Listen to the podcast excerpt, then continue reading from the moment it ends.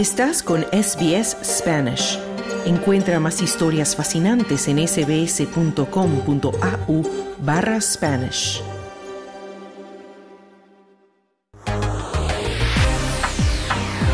SBS Audio.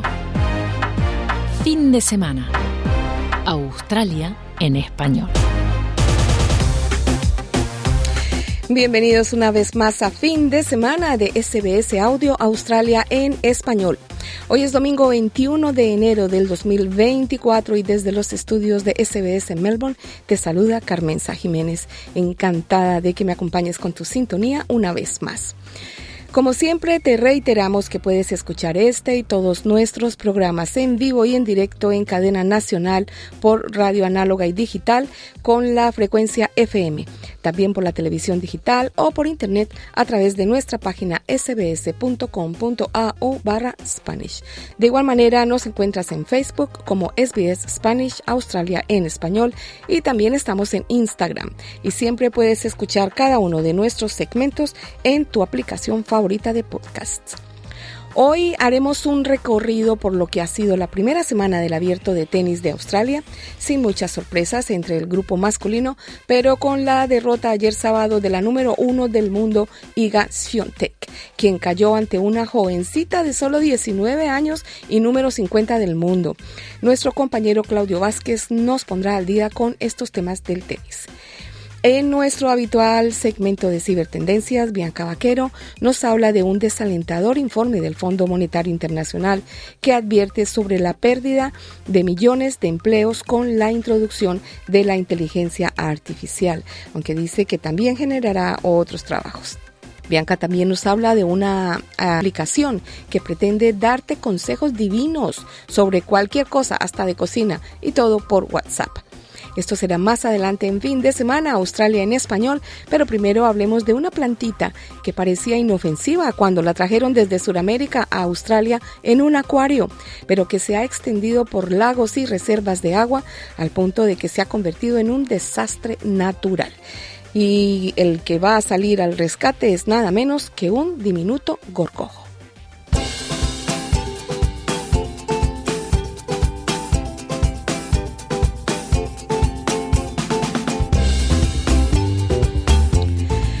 Una hierba acuática de rápida propagación introducida desde Sudamérica amenaza con apoderarse de los cursos de agua australianos, dificultando las actividades recreativas, encareciendo el agua potable y estrangulando los ecosistemas autóctonos.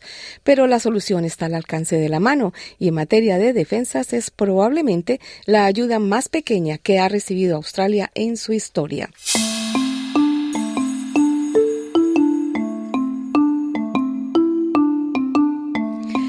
En las aguas australianas, un diminuto héroe se enfrenta a un enemigo que crece hasta 5 centímetros cada día. El doctor David Roberts, científico jefe de SEQ Water, dice que el problema comenzó con una mala hierba llamada cabomba. Cabomba is a um, nationally, nationally listed pest species, so it's what they call a weed of national significance. La cabomba es una especie de plaga incluida en la lista nacional. Es lo que llaman una mala hierba de importancia nacional y eso es debido a su potencial para infestar e invadir todos los cursos de agua. Es una planta proveniente del continente americano donde crece naturalmente, pero por desgracia es una planta tan bonita que fue traída al país como planta de acuario y de alguna manera llegó hasta nuestras vías acuáticas y fue descubierta inicialmente en algunos de nuestros lagos hace varios años. El doctor Roberts afirma que la cabomba tiene una serie de repercusiones en el sistema hídrico australiano, sobre todo en el suministro de agua. It's such a prolific growing plant that it actually clogs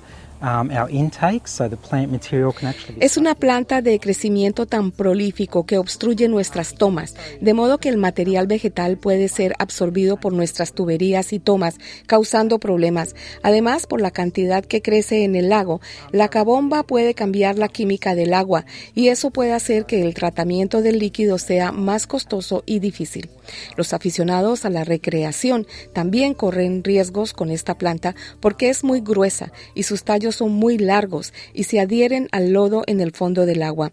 La gente puede enredarse en esta mala hierba si queda atrapada en ella. Los remeros y los navegantes también pueden quedar atrapados en esta maleza, así que tiene ese impacto en nuestras áreas de recreación.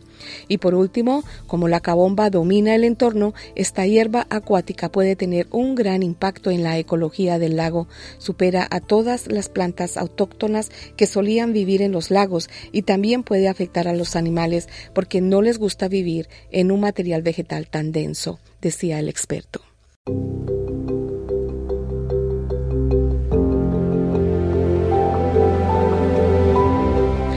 Después de años de investigación, tanto en América del Sur como en Australia, los científicos han liberado al antiguo enemigo de esta bonita pero peligrosa planta acuática, el gorgojo de Cabomba, y lo han depositado en el lago Kurwomba, un recurso hídrico administrado por SEQ Water al norte de Brisbane. El doctor Kumaran Nagalingam, científico investigador senior de CIRO, que ha estado trabajando con SEQ Water en planes para deshacerse de la maleza, dice que el número de ornitorrincos es más bajo en los arroyos infestados de cabomba en comparación con los no infestados en el norte de Queensland. El científico asegura que el plan del gorgojo es único en Australia. It is the Australian first. Es el primero en Australia. Para ser precisos, es el primero de este tipo en el mundo. Somos los primeros en iniciar un programa de control biológico clásico para cabomba y somos los primeros en priorizar esto. Lo probaremos. Liberaremos el gorgojo en el ecosistema natural donde la cabomba es un problema, decía el científico. De igual manera, el doctor Roberts confirma que la búsqueda de una solución natural ha sido larga.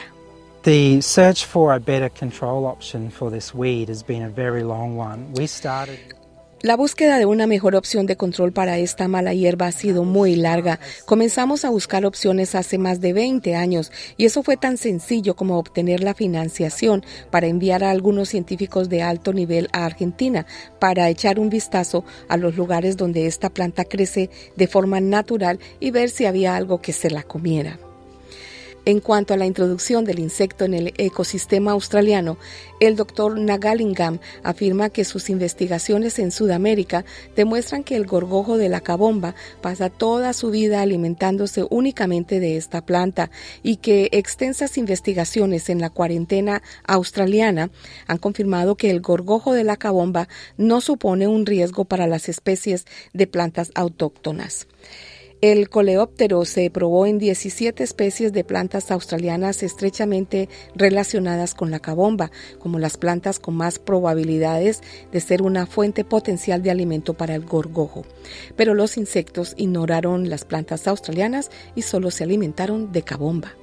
So there were like a quite a few natural enemies associated with that, but one thing that we have to make sure is había bastantes enemigos naturales asociados a esta planta, pero una cosa que tenemos que asegurarnos es que sean específicos solo para la cabomba, que no coman ni se desarrollen en otras plantas autóctonas. Así que después de pasar por ese proceso de priorización, terminamos teniendo solo un agente de biocontrol específico para la cabomba. Este proceso de biocontrol en sí no va a resolver el problema por completo, pero la forma en que funciona es que va a reducir la biomasa, va a reducir la aptitud de la planta.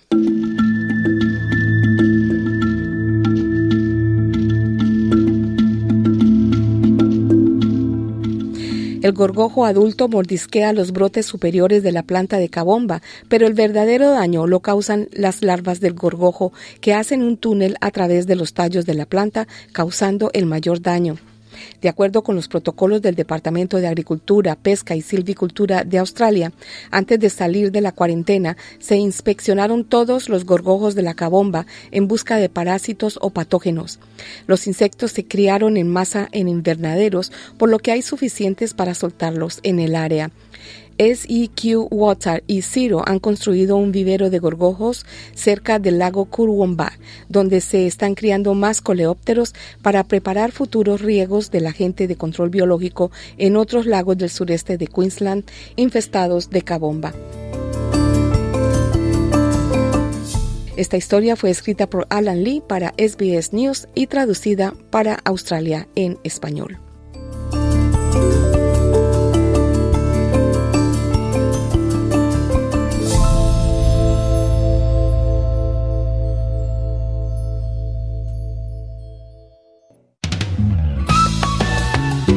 Estás escuchando Fin de Semana. Australia en español.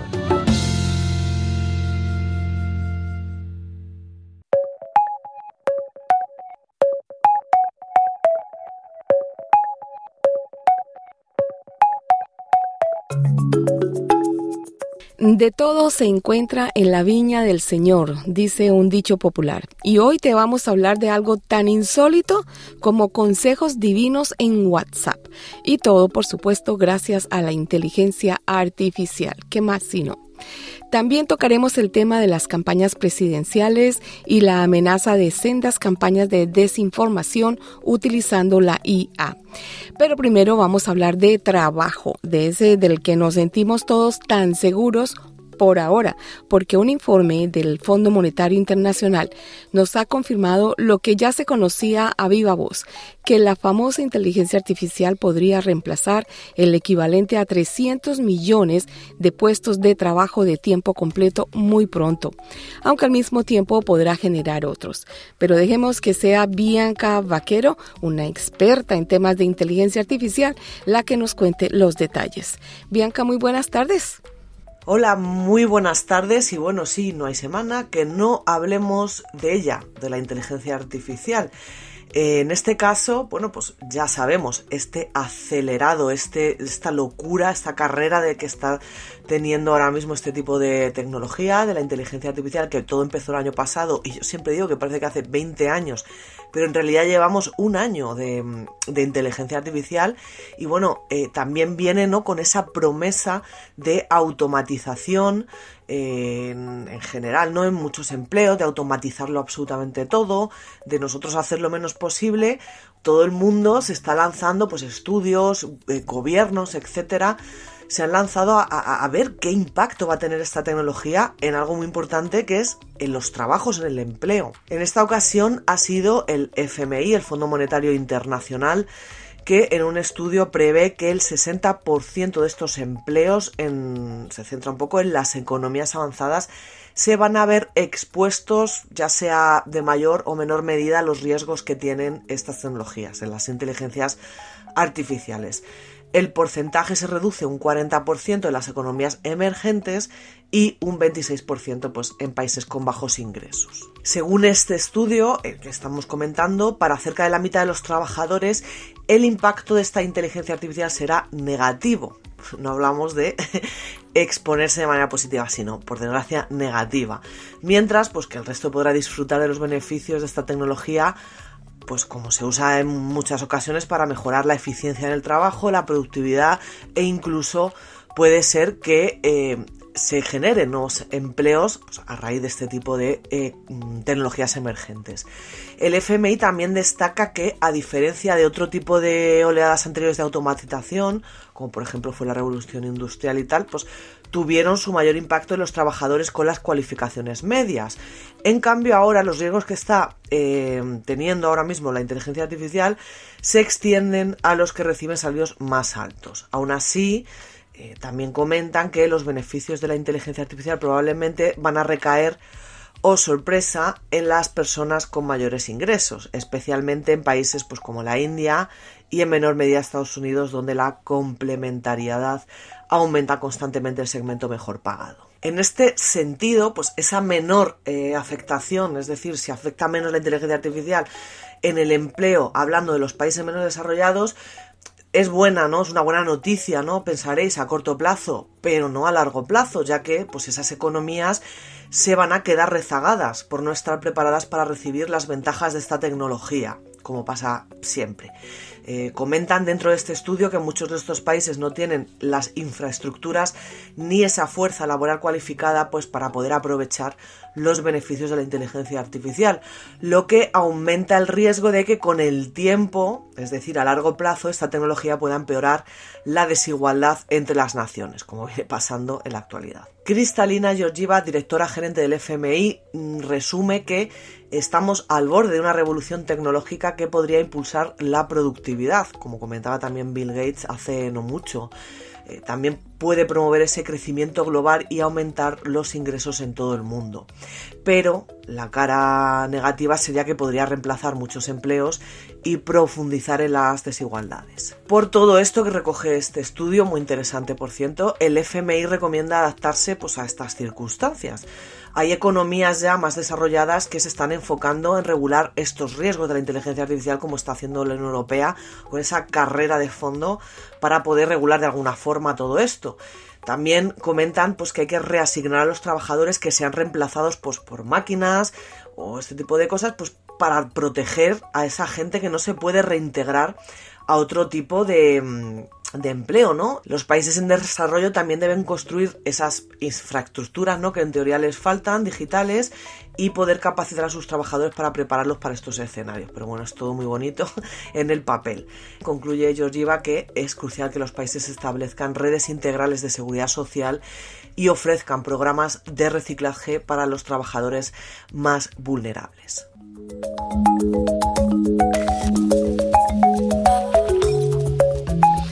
Bueno, aquí toca entonces ser inteligente y elegir profesiones que por ahora no estén amenazadas por la inteligencia artificial. Cambiamos de tema, aunque seguimos con la IA y hablamos de las campañas presidenciales de este año, algunas de mucha importancia a nivel internacional que se ven amenazadas por el uso indebido de la famosa IA, Bianca. Bueno, pues sí, este año una de las grandes cosas que van a ocurrir, y esperemos que no ocurran otras cosas grandes que tengamos, de las que tengamos que hablar continuamente, va a ser las elecciones presidenciales de los Estados Unidos. Y ya no solo esas, sino que en 50 países más también va a haber elecciones nacionales. Es decir, que hay muchos procesos políticos abiertos o que van a estar abiertos. ¿Y en qué pensáis si os estoy hablando yo del tema? En tecnología. ¿Y qué pensamos en tecnología? La inteligencia artificial. Y por supuesto, este año mmm, va a ser muy protagonista, ya os lo digo, de las campañas políticas perdón, y tal, este tipo de tecnología. Por eso, OpenAI, eh, creadora de ChatGPT, todos la conocemos, ya se ha adelantado y ha anunciado una estrategia que eh, lo que quieren, no según dicen, es para prevenir abusos y brindar transparencia en todo este entorno político que se va a crear que pues va a ser es un hervidero, va a ser un buen pantano, ¿no? Para buscar cocodrilos. Bueno, pues los gobiernos han dejado claro la preocupación sobre la capacidad de manipulación y creación de contenido mmm, engañoso pues a través de este tipo de herramientas. Y ya no solo los gobiernos, sino en general, ¿no? El ciudadano a pie, yo estaría un poco muriéndome las uñas. Las campañas de desinformación mm, han sido reconocidas como uno de los riesgos catastróficos sobre la inteligencia artificial en la declaración que se hizo de Beth esta que fue firmada por 28 países, la que hemos comentado aquí en alguna ocasión, entre ellos pues, Estados Unidos y China, el pasado noviembre. Y es por todo esto que OpenAI ha declarado pues, que los políticos y sus campañas no podrán utilizar las herramientas de inteligencia artificial de la compañía, al menos no de forma oficial. Según comentan en su propio blog, eh, OpenAI dicen que, su enfoque es continuar el trabajo de seguridad que tienen dentro de la plataforma, elevando pues, la información electoral precisa, aplicando políticas mesuradas y mejorando la transparencia. Recordemos que la compañía que es socia de Microsoft explicó que no va a permitir la creación de chatbots dentro de ChatGPT, por ejemplo, que se hagan pasar por candidatos o instituciones gubernamentales remarcaban que no van a permitir que la gente cree aplicaciones para campañas políticas ni lobbies.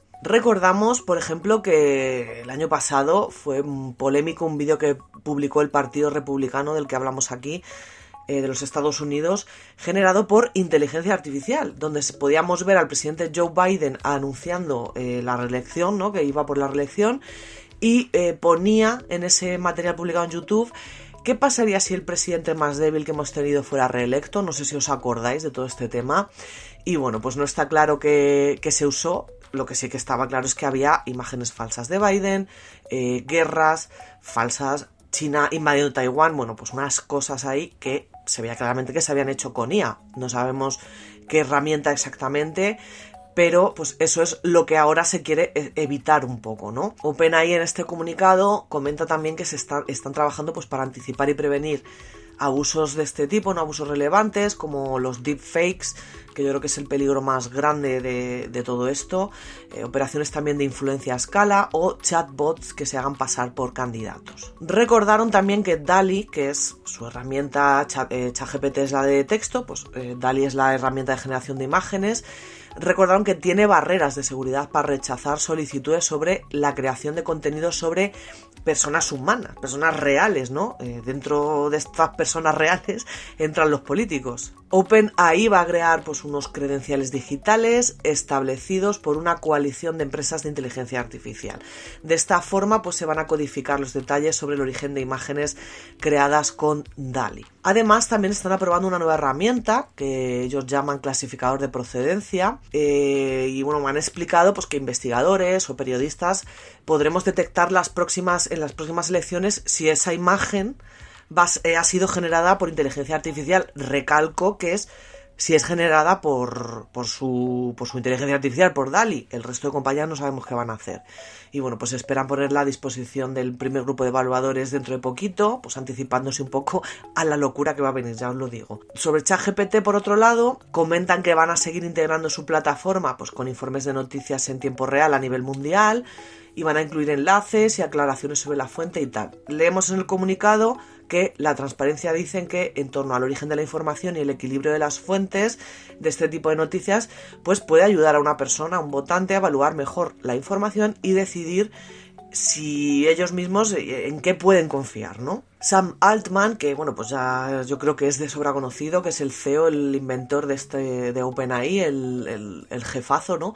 Había reconocido el año pasado que el uso de inteligencia artificial en elecciones, en política, yo diría en general, era un área importante de preocupación. Comentaba también que estaba nervioso por eso, según comentaba el año pasado. O sea, que cómo tiene que estar este año, eh, no quiero ni, ni, pensarlo. Durante esta intervención que tuvo la audiencia ante senadores de Estados Unidos, que fue donde dijo eso, también abogó por regulaciones gubernamentales en este sentido.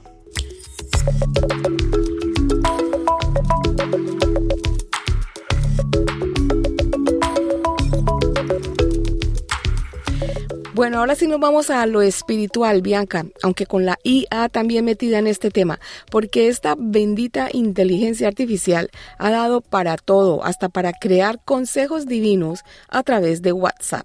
Bueno, pues sí terminamos también con inteligencia artificial, pero en esta ocasión para que vosotros podáis hurgar, ¿no? Para que podáis utilizar la inteligencia artificial, ¿no? Que os pregunte vuestro sobrino de 11 años, es que no sabes inteligencia artificial. Bueno, pues sí, mira, yo lo estoy usando aquí en mi, WhatsApp. Porque eh, vamos a hablar de un chatbot muy interesante y oye, pues mm, que a veces te puede sacar de algún apuro y simplemente lo vais a tener en WhatsApp. Se llama God in a Box, ¿vale? O sea, eh, Dios en una caja. Y bueno, pues lo podemos usar, usa ChatGPT, para este menester, pero bueno, lo podemos usar como si estuviéramos hablando, hablando con alguien por WhatsApp y le podemos usar para lo que queramos, le podemos contar nuestras penas, le podemos contar eh, cómo nos ha ido en el trabajo, le podemos preguntar cosas, eh, le podemos decir que pues, nos recomienda una película porque no sabemos qué ver, que estamos todo el rato en nuestra plataforma de streaming favorita nada más que bajando y no sabemos qué ver. Pues para eso es. Eso sí, todo esto ChatGPT es muy bueno, pues ayudándonos haciendo, a hacer muchas cosas, incluso le podemos decir, ¿qué hacemos de comer hoy? Todo lo que quieras, pero no es infalible. Esto a mí me gusta remarcarlo porque tiene muchísimos handicaps en los que, bueno, pues parece que estás hablando de algo real, pero a veces eh, no es real o a veces nos está dando una información, sobre todo cuando hablamos de cosas sensibles, como puede ser la salud, la salud mental, etcétera, ¿vale? Entonces hay que tener mucho cuidado siempre a la hora de utilizar estas herramientas, ¿vale? Hay cosas que hay que tratarlas con especialistas, ¿de acuerdo? No con una inteligencia artificial. Pero bueno, la podemos usar pues como consejos de cocina, como para el día a día, ¿no? Como si estuviéramos hablando con nuestra amiga o nuestro amigo por WhatsApp. Para eso es God in a box, o sea, Dios en una caja. y es básicamente una implementación directa del ChatGPT 3.5 dentro de WhatsApp.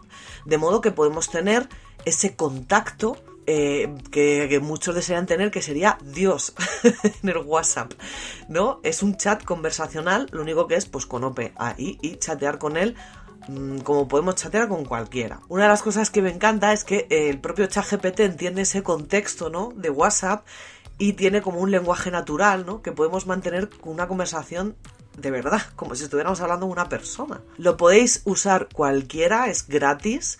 Eso sí, son 40 mensajes al mes, así que no, no podemos poner verde a nadie ni nada de esto de cuando estamos muy enfadados.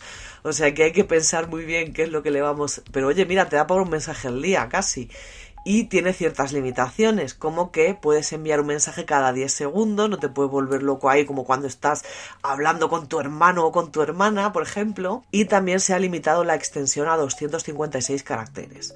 Según comenta el equipo de desarrollo de esta app, de esta forma pues también se evitan abusos, ¿no? Los abusos de, de estos chat de bots para no volverlos locos y pues eh, la conversación también es un poco más conveniente, ¿no? Si bien la idea también es lanzar un plan con más respuestas o con respuestas un poquito más largas. Cuando detecta que estamos 10 minutos sin, sin actividad, la conversación se resetea.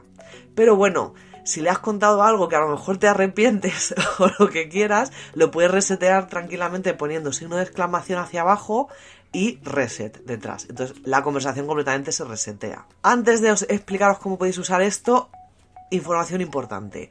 Según sus términos de uso, los mensajes no se almacenan, ¿vale? Ni en los servidores de God in a Box, ni nada.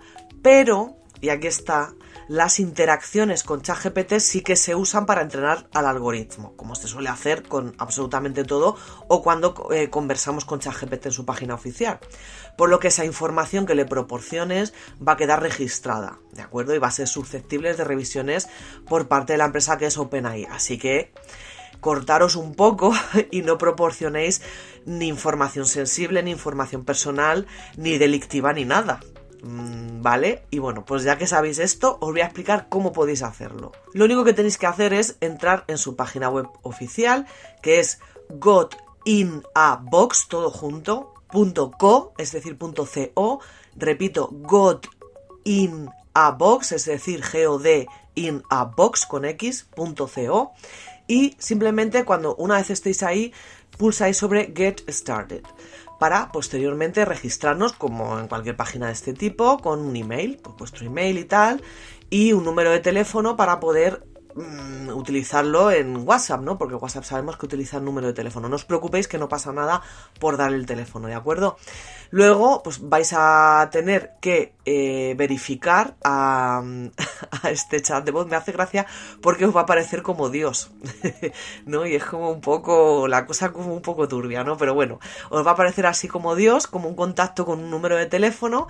Le tienes que abrir el chat de WhatsApp y le tienes que confirmar ese email con signo de exclamación hacia arriba, verify o verify con vuestro email. Bueno, os lo, lo van a explicar, o sea que no os preocupéis. Y ya está. Si todo lo habéis hecho bien, en unos segundos vais a recibir un mensaje de Dios que eh, lo confirme y, tendrás que añadir algunos datos en su web, pues como la fecha de nacimiento, el género y tal, para que luego se pueda dirigir a nosotros y tal.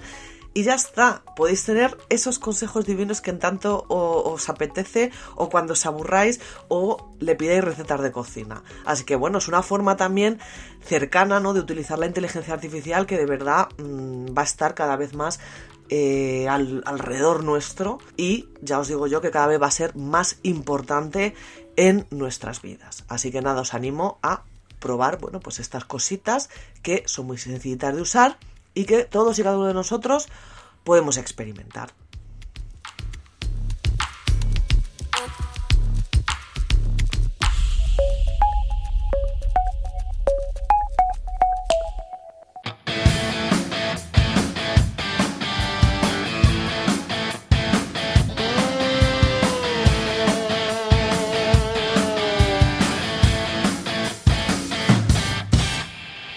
Y llegamos a una sección especial de deportes que hacemos este domingo y el próximo porque vamos a hablar del abierto de Australia que se está jugando en este momento aquí en Melbourne. Y Claudio Vázquez, que no nos va a hacer hoy el mundo bizarro, pues nos va a contar de pronto algunas curiosidades de lo que está pasando allá en las canchas del tenis. Pero primero que todo, buenas tardes. Buenas tardes. Bienvenido a este fin de semana de Australia en español. ¿Nos podrías hacer un resumen de lo que ha pasado en esta primera semana en la que no hubo muchos cambios en materia del cuadro masculino, pero ayer, por ejemplo, se fue la número uno y a manos de alguien que está en el puesto número 50 y tiene solo 19 años? Así es, Carmenza. Bueno, como tú decías, en el cuadro masculino no ha habido tantas sorpresas. El número uno y favorito Novak Djokovic sigue todavía en carrera, juega hoy, hay que ver cómo le va contra el francés Manarino. También el número dos, Carlitos Alcaraz, el crédito español, el jovencito que ha sorprendido a todos en los últimos años. También ayer ganó fácil eh, su partido en dos sets y retiro del el jugador chino Shang muy jovencito también. Sí, también muy joven, apenas 20 años. Él juega en Estados Unidos, ha, crecido ahí, pero también hay que decir eso, de que China ha logrado traer jugadores tanto en el ámbito femenino como masculino. Ayer se jugó también en, en el ámbito femenino dos jugadoras chinas que, bueno, se tuvieron que eliminar lamentablemente. Pasó Zheng, pero como digo, China es un país que no tiene gran tradición tenística, a pesar de que Lina ganó el Australian Open hace 10 años, pero está trayendo más jugadores. Esa podríamos decir que es una de las sorpresas, pero como te decía, en el cuadro masculino no hay grandes sorpresas, pero sí quizás malas noticias para nosotros, porque los latinoamericanos no han ido bien. Muchos se quedaron fuera en primera ronda, los chilenos Garín, eh, Jarry y Tabilo se fueron en los primeros partidos, también los argentinos Sebastián Báez, por ejemplo, logró llegar más lejos, pero luego fue eliminado, también se eliminó Echeverry con Novak, ¿no? Justamente, y el colombiano Galán también, que justamente lo eliminó el argentino Báez, así que digamos que no han habido tan buenas noticias para Latinoamérica y España solamente le queda también eh, Carlitos Alcaraz, porque sus créditos, eh, Carballés o David, Davidovich Fokina también se fueron y algunos otros. Así que lamentablemente en el cuadro masculino no ha habido buenas noticias, como tampoco en el femenino para los latinoamericanos, porque se fue Camila Osorio de Colombia, se fue también la mexicana Sarazúa, se fue Paula Badosa, la española, así que lamentablemente no ha sido nuestro año en este Australian Open. Nos queda, como decía Carlitos Alcaraz todavía, que tiene grandes posibilidades de llegar no solo a la segunda semana, sino también a la final. Pero como tú decías, la sorpresa quizás seguramente es la eliminación de Iga Swiatek, la polaca número uno, joven también, pero que ya ha ganado bastante y que venía con el cartel de seguramente la favorita de vencer este Australian Open, eh, con permiso de Zabalenka, que es la última campeona que juega muy bien. Y ayer sí, Swiatek quedó eliminada en tres sets contra la checa Noskova. Y claro, fue un partido bastante emocionante. Se le vio muy enojada a Iga porque obviamente no se lo esperaba. Y esta jovencita Noskova no se lo podía creer. Estaba muy emocionada porque realmente no esperaba ganarle a Swiatek. Pero bueno, una, hay una sorpresa. Salió con la disculpa Swiatek de que finalmente no era la gran cosa. Mm, sí, claro, como que si no, no hubiera querido ganar el Australian Open. Pero sí, como, bueno, decía, más sorpresas en el ámbito femenino y bueno, eh, vamos a esperar ahora. Hoy es un día importante, pero luego hablaremos de eso.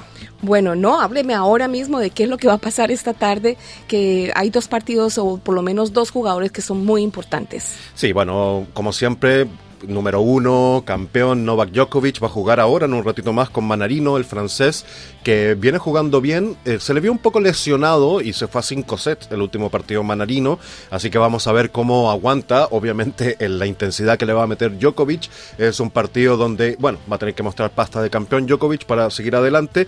Otro de los, bueno, de los grandes partidos es el nuestro Alex de Minaur, o de Minó, como le dicen acá en, en Australia, que va a jugar contra el ruso Rublev. Es la gran oportunidad de Deminó de demostrar ¿no? que puede pasar a la segunda semana. Juega con un jugador mejor en el ranking, como el ruso eh, eh, Rublev, que es número 5, sembrado, y Deminó es número 10. Pero vemos que está muy entusiasmado. Recordemos que viene de ganar la Djokovic en el torneo previo ¿no? a la Australian Open. Así que si esta no es la oportunidad, cuando llegue también, digamos, en singles masculino, el único OSI que queda en competencia, así que mm, también hay que poner todas las ganas ahí, vamos a seguirlo. Y en otros partidos importantes también Tsitsipas, el griego, va a jugar contra el americano, el, el estadounidense Taylor Fritz, que es un partido bastante parejo, número 7 contra número 12, y en el otro viene eh, Sinner, ¿no? el gran crédito italiano, que viene jugando excelente, va a jugar con el ruso Kachanov, y seguramente de ahí van a empezar ya a desgranarse el choclo, como dicen, el maíz, como dicen en, en mi país, para ver quiénes quedan y eh, tenemos todavía a grandes jugadores, así que hay que estar atentos a lo que pasa. Y en mujeres también, bueno, hoy por ejemplo juega Barbora Kre- eh, Krejcikova, la checa, contra Andreeva, la rusa. Va a jugar Coco Gauff, la, la jovencita ¿no? estadounidense, que también hay mucha esperanza puesta en ella. Ella es la sembrada número 4, así que también va a jugar contra French de Polonia. Hay que ver, ahí la favorita es Gauff. Y también juega la campeona Zabalenka contra Ani- Anisimova, la de Estados Unidos, de origen ruso. Y Zabalenka, ahora que se fue Shontek, seguramente es la favorita para vencer el Australian Open. ¿Y cuáles son tus favoritos para ganar el Australian Open? Mira, yo la verdad, Novak se ve muy fuerte, como siempre, con muchas ganas. Mm, No para de tener hambre Novak, ¿no? O sea, tiene ya todos los grandes slam que quiere, ha ganado aquí muchísimas veces, pero se le ve todavía con muchas ganas. Pero mi crédito es Carlitos Alcaraz, lo veo bien, lo veo firme, muy mentalizado, ¿no? Con un- una cabeza muy fuerte para un joven que tiene solo 20 años. Parece un profesional que hubiera jugado 10 años, Carlitos Alcaraz, así que vamos a, estar con él, pero también, como decía Yannick Sinner, el italiano, también viene muy fuerte y también yo creo que, yo creo que es un crédito, ¿no? Un- una posibilidad ahí de que seguramente lleguen a la final. Y en mujeres, tal como decía, la Zabalenka eh, está muy fuerte desde que mejoró su saque, porque ella fallaba mucho, ¿no? Eh, tenía mucho eh, doble falta, ¿no? Y eso fue un, un error que fue puliendo con su entrenador, ahora no los comete. eh, a, los que han visto a Zabalenka, es muy fuerte físicamente, eh, golpea la pelota, digamos, con una intensidad inmensa y viene jugando muy bien. Ella, para mí, es la favorita, pero no nos olvidemos, como decía, de Coco Gauff, porque también me parece que podría llegar lejos. Esos Mm. son mis favoritos. Bueno, que yo le apuesto a la sangre nueva en el deporte porque se comienza a poner muy aburrido cuando ya sabemos quién va a ganar. Pero bueno, nos queda un poquito de tiempo que quiero aprovechar para hacerte preguntitas. Yo no soy experta en tenis, me gusta ver los partidos, pero hay un montón de preguntas que tengo por ahí entre el tintero, por ejemplo. ¿Por qué los jugadores eh, en la televisión los vemos aparecer con el nombre de ellos y una, la bandera de su país al lado? Si esto no es una competencia por países, ¿cuál es la razón por la que tengan que identificar el país de donde vienen y algunos de ellos ni siquiera tienen bandera? Sí, buena pregunta. Esto se lo ha, de hecho, preguntado mucha gente cuando ven que, ¿quiénes? Las jugadoras y jugadores rusos y bielorrusos aparecen sin bandera. ¿Cuál es la explicación a tu pregunta? Primero, es simplemente para decir el país de origen, porque no están compitiendo por sus países, salvo en la Copa Davis, que son, o otras competencias que son, eh, digamos, torneos de países. Los jugadores representan a su país en sí, pero los Grand Slam se representan a sí mismos, pero se hace como para dar información al público de dónde vienen los jugadores, qué ciudadanía tienen o a qué país representan, ellos dicen representar. Y justamente lo que pasa con los rusos y los bielorrusos es un tema político, es la, la invasión a Ucrania, ¿no? Que el tenis y otras competencias también decidieron castigar a Rusia y a Bielorrusia por esta invasión. Eh, es una decisión obviamente que pueden estar de acuerdo o no muchas personas, pero se les permitió solamente a los jugadores rusos y bielorrusos participar si es que, eh, digamos, no lo hacían bajo su bandera. Pero es raro justamente lo que estoy explicando porque no es la Copa Davis, no están jugando por sus países, pero se decidió dejar el espacio en blanco, que a veces se ve la bandera blanca antes, ahora como digamos la marca de la televisión es azul, se ve un espacio azul, pero es porque no están representando sus países. Como digo, es algo un poco extraño porque finalmente es una decisión política y hay jugadores como Kachanov, ¿no? que siempre se eh, se puso frente al. se opuso, digamos, a la invasión rusa de la manera que puede. No estamos, no estamos diciendo que es un activista y reclamaba y decía: ¿y por qué a mí me están castigando? Si yo no estoy de acuerdo Claro. con la guerra. Claro. Y otros como Medvedev también dijeron que querían la paz, pero al final, claro, eh, bueno, entran todos, digamos, en ese grupo de jugadores sin bandera, la Zabalenka, por ejemplo, que es Bielorrusia, porque Bielorrusia está apoyando a Rusia en la invasión, no Mm. pueden jugar con bandera rusa y bielorrusa. Claro, le, le meten un tinte político a un deporte que Claro. nada que ver. O hay jugadores que juegan, por ejemplo, que en el caso de Alex de Mm. Viñaur, jugando con la bandera de Australia cuando él no vive en Australia, Claro, por ejemplo. sí. justamente, y de origen uruguayo español. Español, sí. Y lo otro solamente muy breve, eh, hay que decir que entonces si se, se está poniendo el tenis a juzgar el tema de Rusia y Ucrania, debería también quizás juzgar otras guerras y otros conflictos y decidir políticamente cada vez que hay un conflicto. Mm, Exacto. complejo. ¿no? Sí, exacto, complicado. Mm. Eso de meterle política al deporte. Bueno, eh, me queda un poquitico de tiempo de todas maneras para hablar de otra inquietud que tengo. ¿Qué es la famosa pista número 6, Claudio? que varios jugadores se han quejado de que viene mucho ruido de la pista número 6. ¿Es una discoteca o qué es lo que hay Eh, allá? es un bar con un DJ, ¿no? Que está sobre Pero, el ¿y, y campo por qué afecta a los campos de juego? porque la música está muy fuerte y la gente ahora, esta es una, una innovación del Happy Slam, como le llaman al Australian Open, de que permite que la gente se, pone, se ponga en la terraza o en la parte de abajo del restaurante, el bar, escuchando música mientras ve algunos partidos.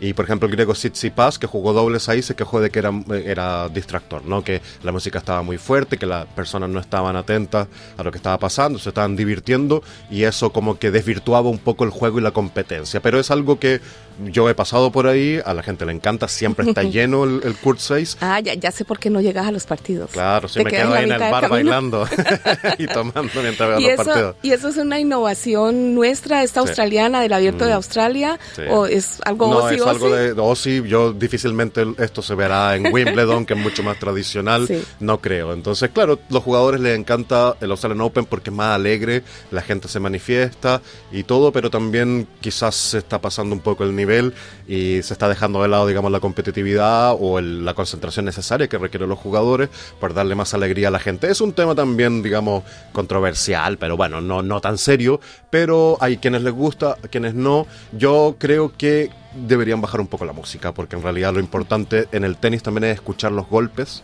y a los jugadores, cómo se manifiestan. Yo creo que hay mucha gente que quiere ver eso más que estar escuchando al DJ de turno. Pero bueno, ah, de- sobre gusto no hay nada escrito. Y, para que no distraigan a Claudia en su trabajo. Eh, justamente. Muchísimas gracias, Claudio. Se me quedan algunas preguntas entre el tintero, pero todavía nos queda el próximo domingo para seguir hablando de estas cosas curiosas del tenis. Gracias por el reporte sobre el abierto de Australia hoy. No, no hay de qué. Y volvemos a Melbourne Park esta tarde para seguir viendo partidos. Y no te entretengas con la pista número 6. No.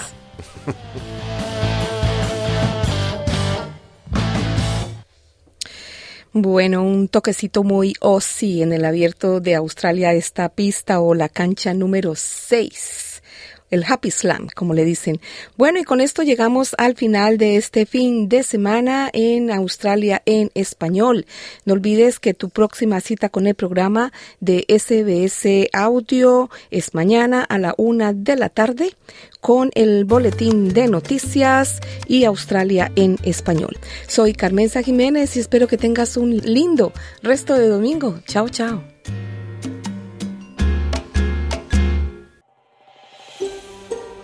¿Quieres escuchar más historias como esta? Descárgatelas en Apple Podcasts, Google Podcasts, Spotify o en tu plataforma de podcast favorita.